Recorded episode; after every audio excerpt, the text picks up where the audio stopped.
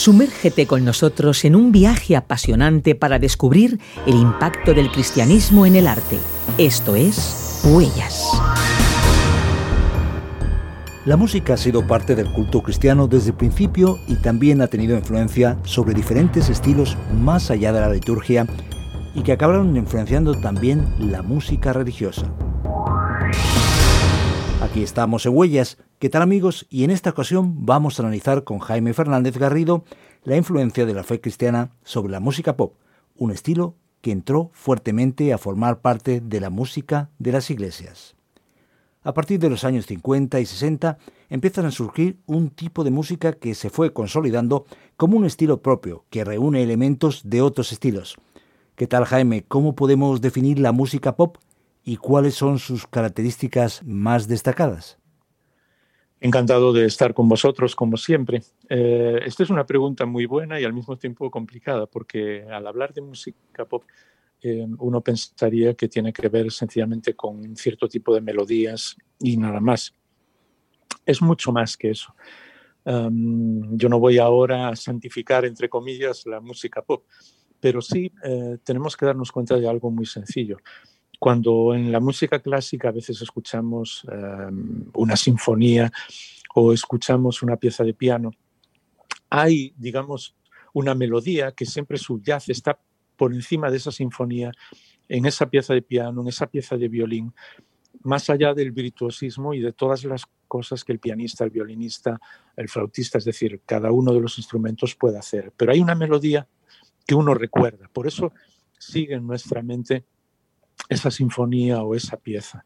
Lo que hace el pop es simplificar muchísimo esa melodía y hacer que en dos, tres minutos esa melodía se repita una y otra vez. A eso añade muchísimas cuestiones de ritmo, de tiempo y muchos estilos diferentes, en el sentido de que hemos ido hablando a través de los diferentes programas en cuanto a la música soul, no solamente el pop, sino el, soul, el, soul, el jazz, el rock. Es decir, muchos estilos de los que el pop toma algo prestado siempre. ¿Qué ocurre? Que el pop sería como lo más sencillo de todo, lo que te queda. Eso de que tú escuchas una canción y después cuando te vas o cuando dejas de escucharla, pues la sigues tarareando. Lo mismo ocurre en la, en la música a nivel cristiano. Desde los años 50, 60, 70 y 80 hubo muchas personas que comenzaron a hacer ese tipo de música, pero mm, en el sentido de que fueran como, como himnos, que es en sí misma un, en sí mismo un estilo diferente. Pero esos himnos no sucede lo mismo, que los escuchamos y los recordamos. ¿Cuál es la ventaja? Que normalmente en esos himnos la letra nos habla de algo espiritual y algo que llega al corazón y muchas veces cantamos los himnos no solamente por que nos gusta esa canción, sino también por lo que dice esa canción. Eh, hubo muchísima gente, y lo vamos a ver a lo largo de este programa y los siguientes, que desarrollaron ese estilo de música y esos himnos. Eh, digamos que la forma más sencilla de la que hablaremos en un programa posterior será los típicos himnos que cantamos en Navidad, cuando todos nos reunimos. Pero mucho más allá de, de ese estilo de canciones, existen muchas canciones que han perdurado y que siguen en el corazón de la humanidad, incluso que muchas personas no creyentes han cantado porque han llegado al corazón. Años 50, por ejemplo, y para no hacer muy larga la contestación, uno de los primeros que eh, hizo eh, no solamente eh, famosos esos himnos, sino que realmente llegaban a cantarse en todo momento fue el propio Elvis Presley, como vimos, sus dos Grammys con los discos dedicados a himnos que él conocía de la iglesia. El mismo Ernie Ford, aquel famoso cantante de Sixty Towns, con aquella voz tan grave. También eh, un CD, un, un, disco en aquel momento, claro, dedicado a, solo a himnos también Pat Boone, el famoso Pat Boone, el número uno con aquella canción Speedy González. Y así podríamos ir diciendo uno y otro y otro y otro, hasta recientemente la propia Barbara Streisand, que en un eh, disco titulado Higher Ground, pues canta alguno de los himnos que conoce. Es decir, todos han caído en esa tentación, esa bendita tentación de cantar canciones que hablan de Dios dentro del pop. Wow. men say only fools rush in, but I can't help. Estamos en Huellas y hablamos de música pop y fe cristiana. Diferentes cantantes y músicos de este estilo musical también han tenido un origen en las iglesias o han incluido elementos cristianos en sus composiciones. ¿Cuáles son algunos de los artistas del pop que podríamos destacar en ese sentido? Bueno, mencionamos antes el propio Elvis Presley, eh, que, fue muy conocida su historia del hecho de que él solamente grabara, ganara perdón, los Grammys justo con las canciones que hablaban de Dios. Pero han sido muchísimos los cantantes después que eh, han llegado al corazón de la gente cantando y hablando también de, Dios, incluso grupos. Y es curioso que ha habido muchos grupos, como el caso de Kansas, uh, que han tomado, eh, digamos, partes de la Biblia, eh, sobre todo del libro del Eclesiastés, un libro que ha sido muy musicado a lo largo de la historia, para eh, hablar de Dios y llegar a, incluso a ser número uno en todo el mundo, como la famosa canción Dustin the Wind, Polvo en el Viento. Eh, no solamente ellos, sino los propios Birds, eh, que eran como el, el, la respuesta, una de las respuestas musicales de los americanos a los famosos Beatles, pues ellos también hicieron famosa una canción basada en Eclesiastes capítulo 3. Es decir, eh, eh, fue un movimiento, digamos, de ida y vuelta. Había cantantes que influían en el estilo de música de la iglesia, pero fue mucha más la influencia de la iglesia, de los cantantes que nacieron y vivieron en la iglesia, incluso de los temas bíblicos, muchísima más influencia que al contrario, hasta llegar al caso del, del, famoso Bob Dylan, en el que encontramos casi un centenar de canciones, que se dice muy pronto 100 canciones, con temas relacionados con la Biblia o frases sacadas de la Biblia. Eso que hizo que también desde la iglesia comenzara a verse el pop como un estilo con el que se podía cantar y alabar a Dios.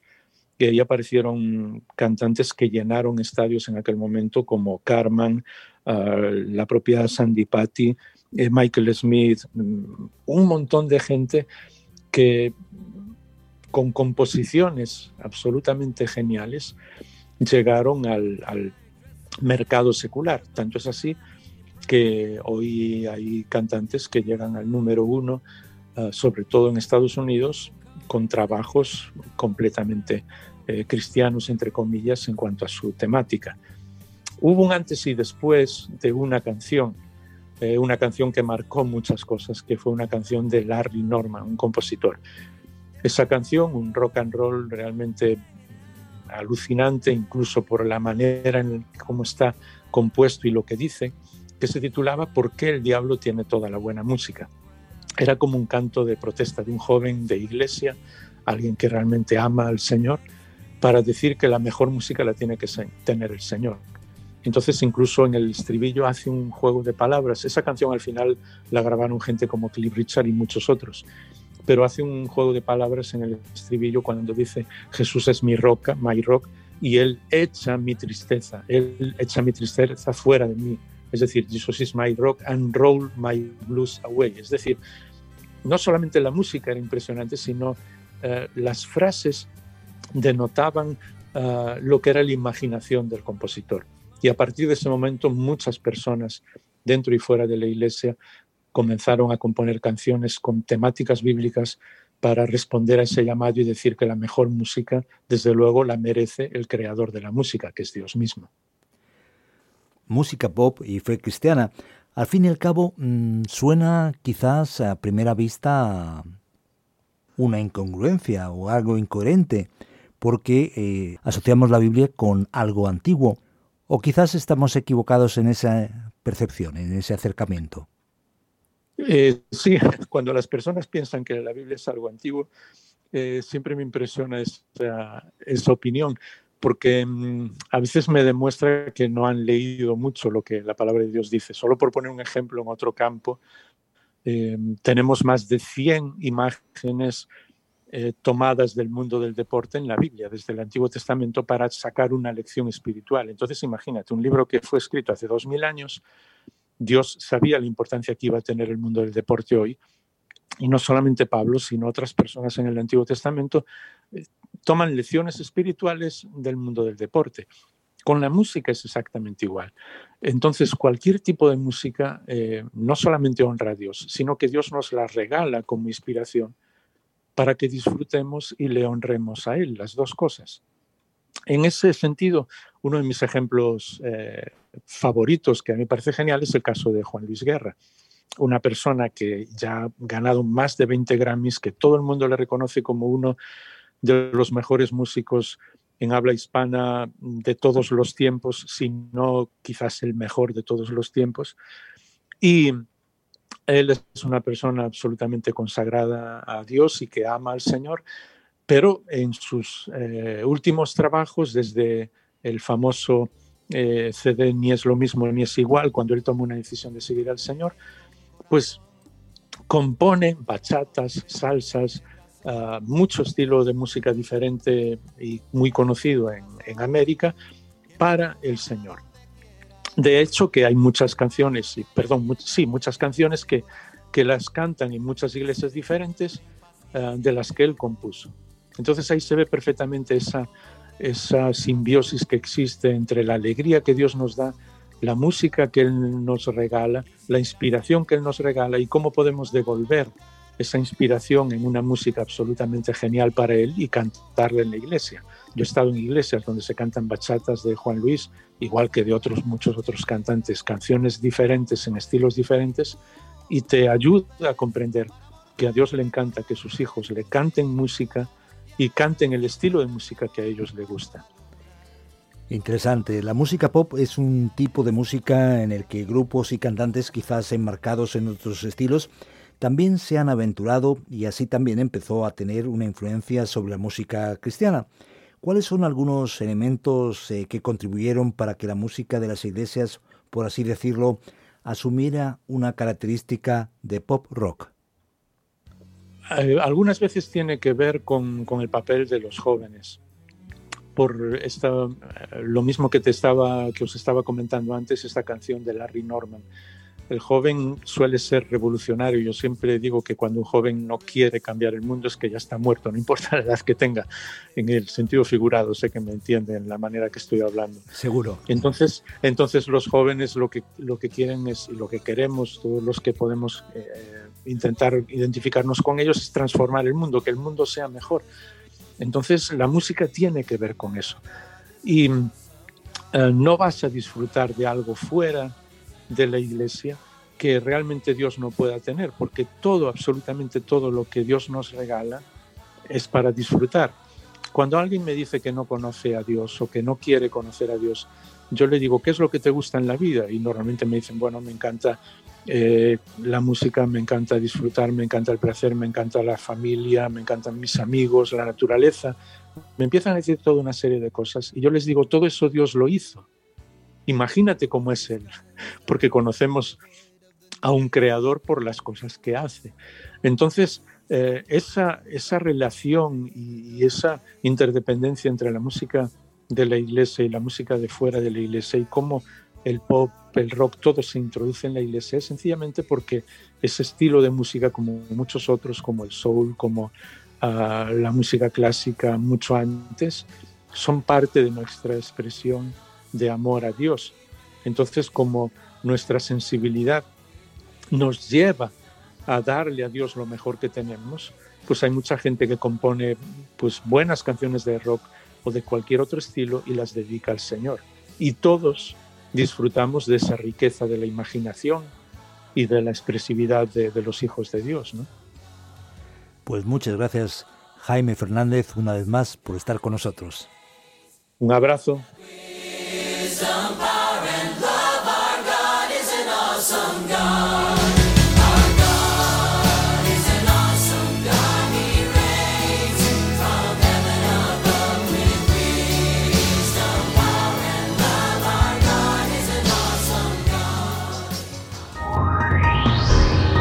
Has escuchado Huellas, un programa producido por Radio Encuentro en colaboración con el Consejo Evangélico de Madrid. Huellas es un programa basado en la obra Huellas del Cristianismo en el Arte. Si quieres adquirirla, puedes contactar con nosotros a info@radioencuentro.net o bien llamando al 601 20 32 65.